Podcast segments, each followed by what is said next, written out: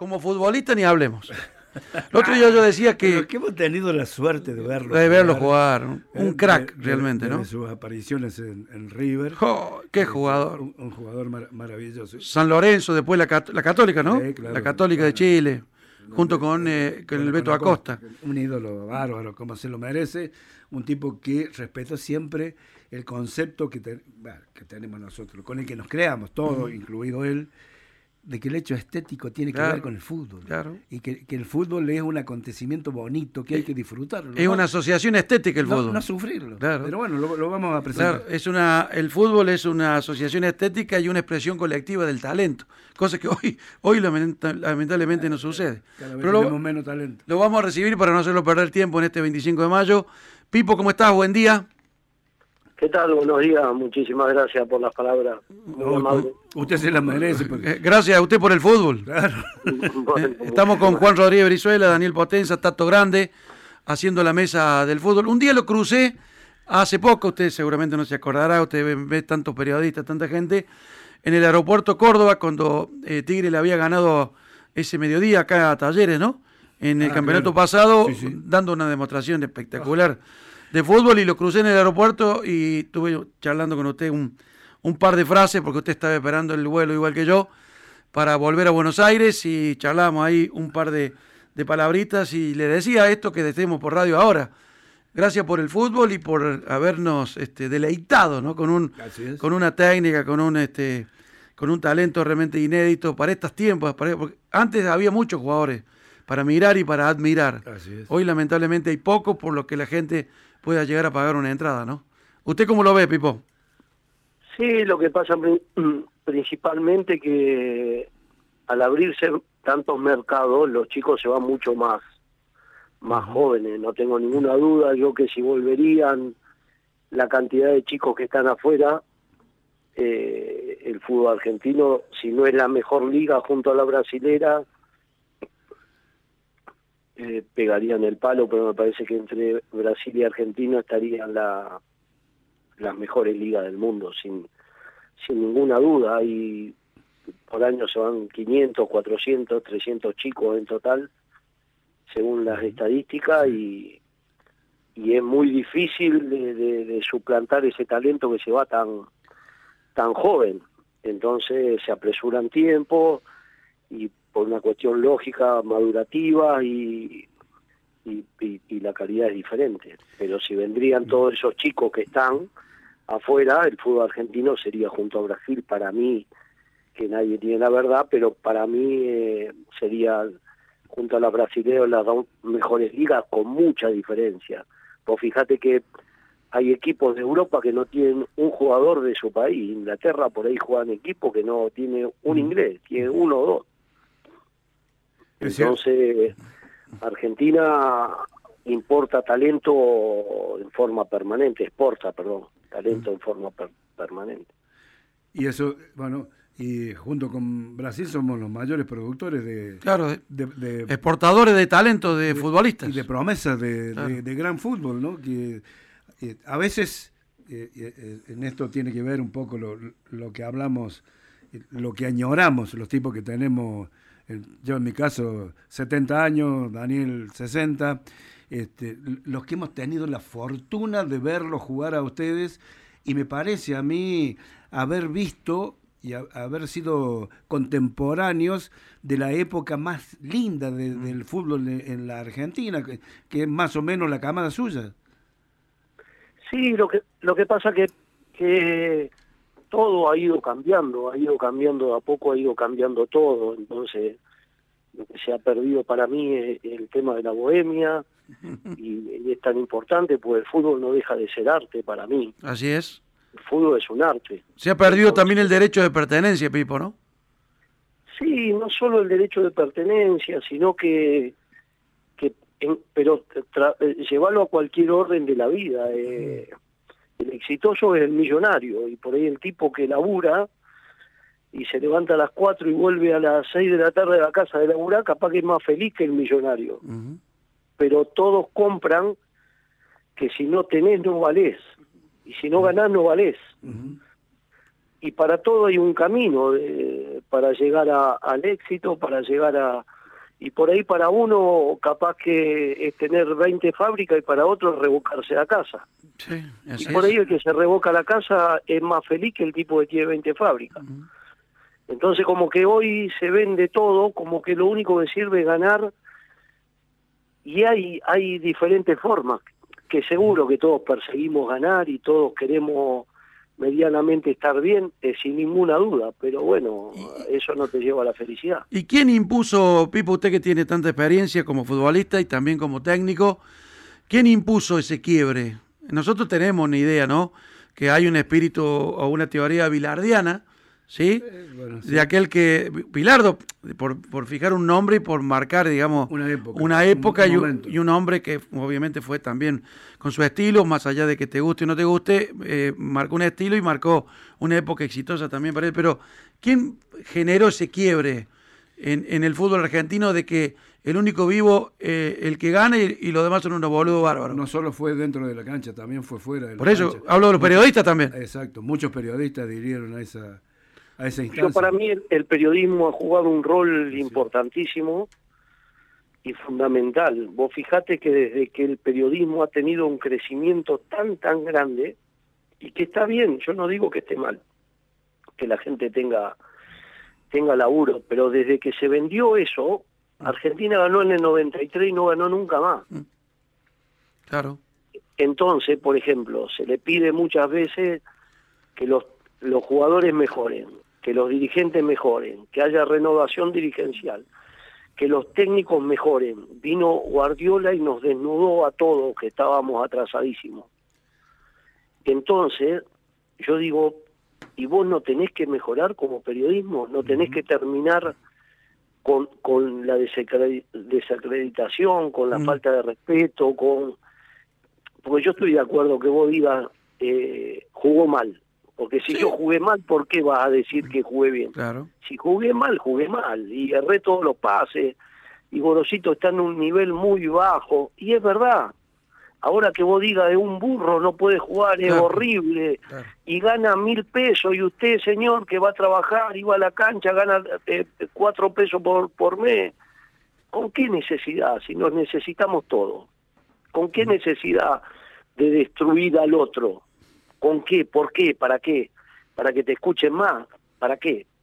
Pero bueno, qué sé yo, son, son formas de, de, pensar, qué sé yo, yo yo siempre pensé de la misma de la misma forma me criaron con esos valores y siempre pensé de la misma forma de, de tratar de hacer las cosas bien y no joder a nadie no y que cada uno haga su vida después si voy a ver un partido y ahí el 4 está jugando mal, digo que mal jugó el 4. ¿Y sí? Ahora que yo diga que un tronco que no puede jugar nunca más en su vida, ya es, ya es, malo para mí. Sí, y, y, meterse con la posibilidad de laborales de un tipo que a lo mejor está queriendo hacer bien las cosas y lamentablemente no, no le salen. ¿Será por eso que los chicos hoy, hablando de los pibes, usted que también conoce y que maneja pibes muy jóvenes, eh, priorizan más el negocio que, la profesión, digamos? O sea, se quieren, se quieren salvar, digamos, de alguna manera y, ganar mucha plata. El mundo va así, el mundo va así. ¿Por qué también? Porque el pibe que hoy la rompió, si no se va, el año que viene lo destrozan, si juega mal. Y ya después no se va más.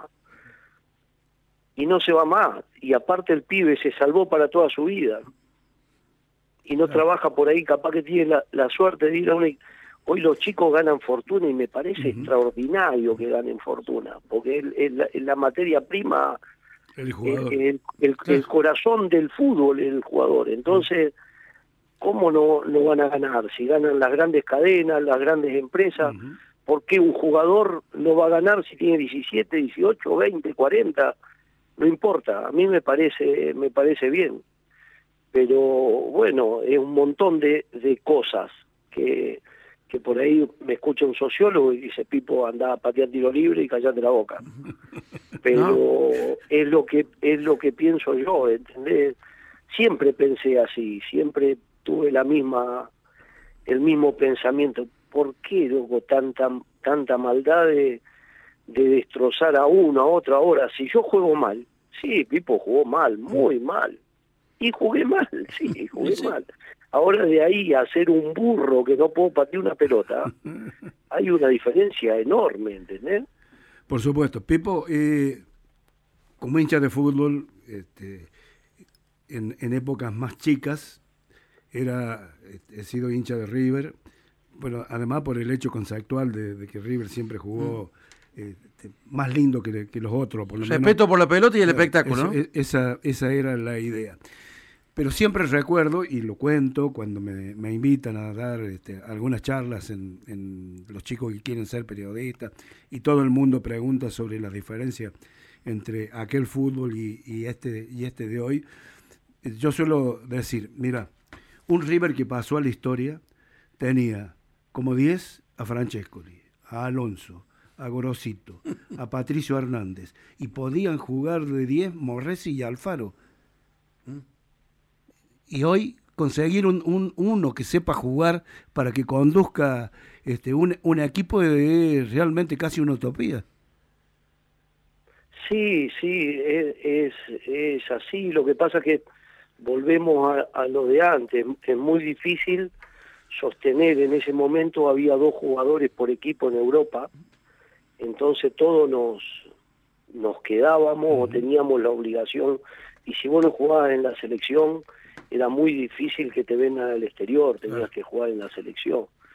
Y, y sí, qué sé yo, uno añora todas esas cosas, ¿viste? Como que está todo complicado y ahora con esto del coronavirus uno, yo gracias a Dios tengo las cosas medianamente claras, desde por la crianza que tuve, por mi barrio humilde, pero de gente eh, laburadora, buena gente pero te quiero decir, uno tiene las cosas completamente claras, pero bueno, eh, es el, mundo que vivimos hoy, que éxito o fracaso, pero para desde el desde el momento malo hasta el momento del éxito hay un camino, pero en ese camino no lo no lo podemos transitar. Entonces eso hace que constantemente lo que vende, porque todos consumimos eso, si yo siempre digo lo mismo, si yo voy caminando por la calle y veo masacre en Arkansas y hay un tipo tirado y viene otro y le da 40 tiros, me quedo mirando. Ahora sí paso y dice en la vidriera, inauguraron dos colegios en Jujuy. Paso de largo, ni miro. es que nos hacen, nos hacen consumir eso, mm. desgraciadamente. Y uno consume, consume el, el, el, el lío, no, no consume las cosas buenas, por lo general. Sí, consume, consume el morbo. De todas formas, eh, creo que las banderas no deben arriarse, ¿no? Y en ese sentido, y yendo a lo, a lo que usted predica, eh, creo que todos hemos sido un poco hinchas de tigre. Así es. Eh, siempre nos sentábamos, este es un programa que tiene 26 años ya, ¿no? A esta misma hora y hemos un poco cambiado la, la costumbre del futbolero cordobés de escuchar digamos, debate, de discusiones y, e información deportiva a esta hora en Córdoba. Y yo creo que desde hace mucho tiempo decimos, che, qué bien juega Tigre. Y qué contentos nos pusimos un montón de los que nos gusta el fútbol, eso que de ese que se le da el jugador que está vestido un color bien y se le da uno que está vestido igual, cosa que hoy lamentablemente pasa poco. Y el hecho de, de poder transmitir lo que uno ha sido eh, como futbolista a un equipo que en algún momento, en algún varios pasajes del campeonato, le llenó los ojos a varios de este tigre suyo, Pipo. Sí, jugaba muy bien. Y siempre al entrenador, los jugadores son los que lo realzan. Uno, mientras mejores jugadores tiene, mejor, si vos tenés capacidad, mejor vas a ser. Que entonces nosotros en ese tigre teníamos cuatro o cinco número 10. ¿Y por qué no van a jugar los cuatro o cinco juntos? si por ahí juegan cuatro o cinco troncos, que se la dan todo a lo contrario. ¿Por qué no pueden jugar cuatro o cinco que jueguen bien? El tema es estar, estar bien organizado, saber cada uno la función que tiene que cumplir, manejar bien los egos, que es lo, más difícil para el entrenador, o una de las cosas más difíciles. Y después los conceptos son básicos y claros. Sí, pero hay que, ah, tiene una que... cuna de fútbol. Claro. Yo tengo muchos amigos, amigos, Panchito Rivadero, Galeto, el perro Alvarelo, Navarro, Navarre, eh, Montserrat, de la araña y te podría nombrar cualquier cantidad de, muchachos la Mona Ferreira, y que jugaban bien, sabían jugar la pelota. Claro. Sabían.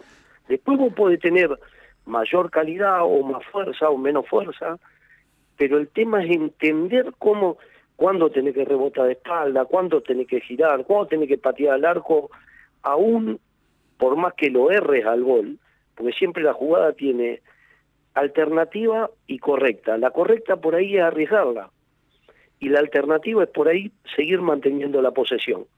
Pero la correcta era arriesgarla con un pase de gol o, pateando al arco o tirando el centro, lo que sea.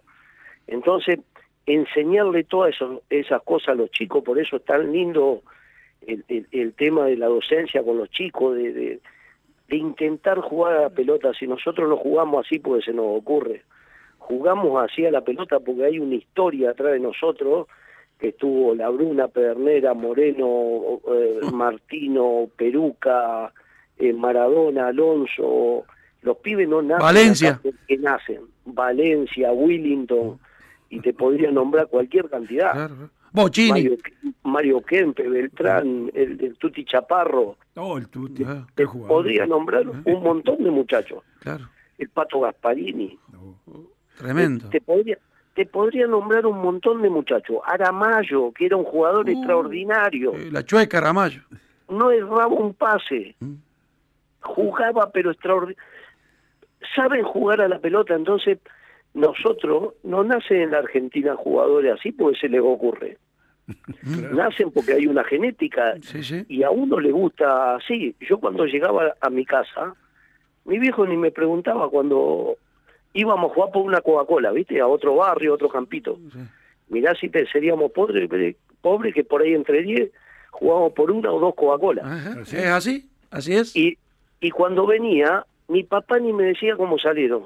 ¿Cómo jugaron, negrito? Me decía. Y yo le decía, le dimos un baile, papi, empatamos o perdimos, pero ¿sabes el baile que Así es. era otra, ¿Y, y- otra y cosa? cómo nos divertimos? Y no sabe el baile que le dimos, papi, erramos 800 goles, le decía yo. O sea, Pero lo cagamos a baile, perdimos. Y a mi viejo no le importaba. ¿Y quién jugó bien? Me decía. No me decía, eh, eh, ganó, como dicen ahora, ganó la 98, ganó la 2002, ganó la... No, ¿quién jugó bien? Che, el, el chuequito, el negro. Claro. Jugó bien el 3, el 8. Qué bien que juega el 8. No. Claro, y hay, y hay otro tema, Pipo, que tiene que ver también con lo que estamos hablando. Yo siempre digo, nos gusta decir acá en este programa, que lamentablemente en este país, eh, con tanta gente en, en la indigencia y en la pobreza, un país que cada vez, lamentablemente, un país rico como este cada vez tiene más pobre, siempre nos gusta decir, este es un país donde la gente pierde toda la semana y quiere ganar los domingos. O quiere, bueno, los domingos en sentido figurado, ahora se juega Todos los días. eh, prácticamente todos los días, ¿no? Y esa exigencia, esa presión, ese estrés que se transmite de un tipo que pierde toda la semana porque le va mal en el laburo, porque no le alcanza la, la guita, va y se asoma a una cancha y quiere ganar como sea, ¿no? Lamentablemente como sea. Y eso se lo transmite a los chicos y lo más importante que, de lo que usted está contando es que los chicos se animen a jugar, porque ese es el tema también. Hay muchos pibes que uno ve que tienen condiciones, seguramente a usted le pasará, y que no se animan a jugar. Le tienen miedo a la pelota, le tienen miedo a la gente, le tienen miedo a, perder a perder, le tienen miedo a perder. Claro. Por el huevo, huevo. El huevo, Claro, huevo. es- claro. Huevo. Claro. Es una locura que se premie más a uno que se tira la- a los pies Así y la es. patea afuera y la gente grita como que uno que le metió un caño al otro y dio un pase casi de gol.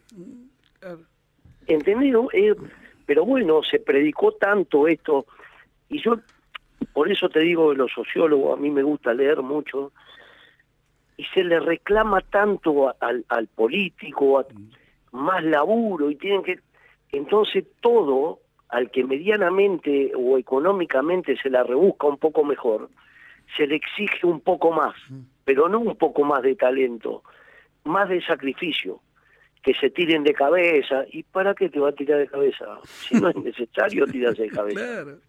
¿entendés? Sí, hay que supuesto. dejar la vida no pará la vida yo la dejo por Claro. me pongo adelante si le viene a pegar un tiro a un hijo mío, a un amigo. Por supuesto. ¿Entendés? Pero esa frase hecha, Sí, el fútbol es para vivo, sí. como si, si la vida sería cagar a todo el mundo, ¿entendés? Ventajear a todo el mundo, y no es así. El fútbol es para los que juegan mejor, y para los que intentan ganar, y con buenas armas, y sin cosas raras. Para eso es el fútbol, no para, para hacer trampa y para, para hacer cosas que no corresponden. Pipo, eh, a usted le tocó dirigir eh, en primera división tratando de salvarlo del descenso a un equipo maravilloso. Que terminó perdiendo la, categoría, lamentablemente. Y siendo campeón de la Copa de la Superliga. Por, por supuesto. Cuando terminó la Copa de la Superliga, Pipo era Jesucristo. se queda para conducir los esfuerzos para devolverlo a, Tigre a la primera división. Cuando concluye la primera ronda, está como Belgrano más cerca de, atrás que de adelante. ¿Y cambió el concepto del hincha para, para con usted? En las redes sociales, que, que es nadie, Claro, es nadie. todo y es nadie. Un chumerío electrónico. Exactamente, porque nadie da la cara. Ahora yo yo soy de, vivo a cuatro cuadras de la cancha. Y yo tengo la suerte acá de que conozco a los que más guita tienen y conozco a los que a, la, los que anda revendiendo CD, ya hoy no hay más CD, pero el, que vende fruta en una esquina, los conozco a todos porque yo iba a jugar la pelota acá a todos los barrios, de pibito, y hasta el día de hoy.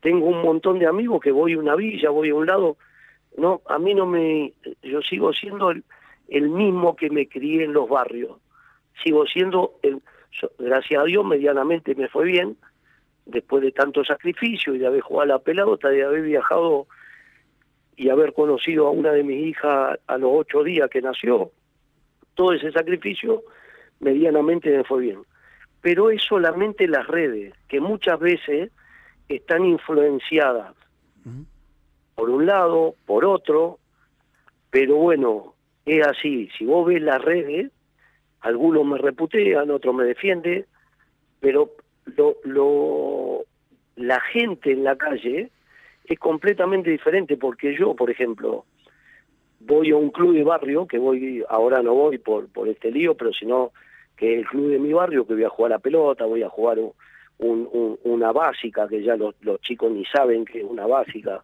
juega una básica, un tute cabrero con los muchachos más grandes, amigos míos, y el que me quiere ir a buscar, ahí me encuentra de, de cinco días en la semana, cuatro y medio. Pero nadie te dice nada, es todo por las redes. Claro, todo solapadamente y con cobardía. Y yo, tenía yo tenía, yo tenía para ir a San Lorenzo. señor. Y yo había dado la palabra acá y me quedé. ¿Mm? Y después me, me llamó Colón para ir a Colón, le dije que no. Me llamaron de afuera, le dije que no, porque le había dado la palabra a los pibes que me quedaba. Y yo tenía completamente claro que me tenía que haber ido. Completamente claro que, me tenía que haber ido. Y me quedé porque le di la palabra. Pero bueno, es así así, pero como te digo, muchas veces esas cosas son influenciadas. Sí, por supuesto, por supuesto. Mira, mira lo que pasó, Pipo, con, con, con Messi y el Barcelona, donde hay este, una denuncia interna en el Barcelona de que algunos dirigentes fogoneaban este, los, los trolls, ¿cómo se llaman? Los, trolls, para desprestigiar a algunos integrantes del plantel. Claro, para hablar mal de, de los jugadores. Eh, eh, entonces, ya nada nada nos sorprende si los dirigentes del Barcelona hacen eso. El tema es lo que le dan bolilla a eso. Claro, lamentablemente. Sí, lamentablemente. se le da tanta... No, no, porque en las redes... ¿Qué importa las redes? ¿Entendés? No. Mm. Yo, en mi caso, no, no le doy bolilla, pero bueno, el mundo le da, le da bola a esas cosas, qué sé yo, yo no le doy bola y seguramente se decantará y bueno, quedarán en la red aquel que tiene, que tenga, como decíamos recién, que tenga un poco de huevo, un poco de personalidad, ponga su nombre, ¿eh? y si tiene alguna crítica o algún concepto que puede ser, no digo agraviante, pero sí una crítica para alguien que ponga la cara, ¿no? Acá en mi barrio, sí. cuando yo digo acá en mi barrio, es eh, eh, un redondel medio grande, abarca un, montón de barrios. Sabe todo el mundo dónde yo estoy toda la semana entonces, Pipo, vení, yo no estoy de acuerdo con vos, con vos en esto, esto, esto, esto. Está bien, bueno, está bien. Perfecto. No, porque es imposible tener la unanimidad y que todo el mundo diga que sí, me parece, salvo Gallardo en River. claro, sí. Después no, no, no existe otro entrenador en la Argentina que tenga la se critica a Messi. Sí, sí. Imagínate. Y claro. Imagínate, Gorosito, si se, dice que Messi es tronco porque no ganó mundial. sí, semejante barbaridad. Eh, Pipo, eh, hablando de, de, su laburo, hoy este, se vence su contrato, tiene contrato hasta, hasta tiempo después, hasta diciembre o, hasta el año que viene. Eh, ¿Tiene ofertas para, para irse a otro club en este momento? En este momento firme, nada. Me había llamado el muchacho de Central Córdoba para para preguntarme cómo era la, Ferrero, Alexis Ferrero, cómo, era, cómo era mi situación en el club, en Tigre, y le manifesté que yo el, a finales de junio, cuando termina junio, finalizaba mi contrato, que creo que hay una cláusula que, que dice ahora que los clubes no pueden despedir ni jugadores ni técnicos o algo así hasta diciembre, pero no tengo idea bien cómo es, sinceramente. Eh, Pipo, la, la, última le hago y lo dejo, gracias por esta charla maravillosa y muy enriquecedora y muy futbolera. Lo vamos a dejar que almuerce tranquilo con la, con la familia. ¿Cómo ve este nuevo orden del fútbol argentino que se plantea a partir de lo que viene, cuando se permita que se vuelva a mover la pelota? ¿Cómo ve? ¿Tiene eh, confianza? ¿Es optimista de que alguna vez tendremos un fútbol previsible, transparente, sin tantos cambios o no? Mm, yo no, sinceramente no. Lo veo, lo veo difícil como somos nosotros los argentinos, que no, no hay nada previsto, no le apuntamos nunca al futuro, sino a ir tapando y en qué podemos ventajear nosotros como en nuestra forma de en nuestra forma de ser. Entonces es muy difícil. Nunca le apuntamos en nada a cuatro, a cinco años, a diez años, decir, bueno, vamos a ir creciendo así, así, así, porque en el medio de ese camino se cambian todo para el otro lado. Entonces, e ir tapando agujeros constantemente. Yo creo que lo más importante de todo, eh, que se junten para mí uno o dos o tres que representen al AFA, dos o tres a los jugadores, dos o tres a los técnicos, dos o tres a los árbitros, dos o tres a las cadenas que manejan el fútbol y entre todos ver cada uno cómo pierde menos. Porque si gana solamente una parte, eh, no es bueno para ninguno. Lo, lo lógico con este tema de la pandemia, con el río que hay, es que todos pierdan un poco no que algunos ganen mucho y otros pierdan pierdan casi todo. No claro exactamente. Lo más lógico es que todos pierdan no que gane alguno y el, y el otro no. Amigo agradecido por la gentileza por la deferencia por los minutos que nos ha, ha brindado lo despedimos como lo recibimos.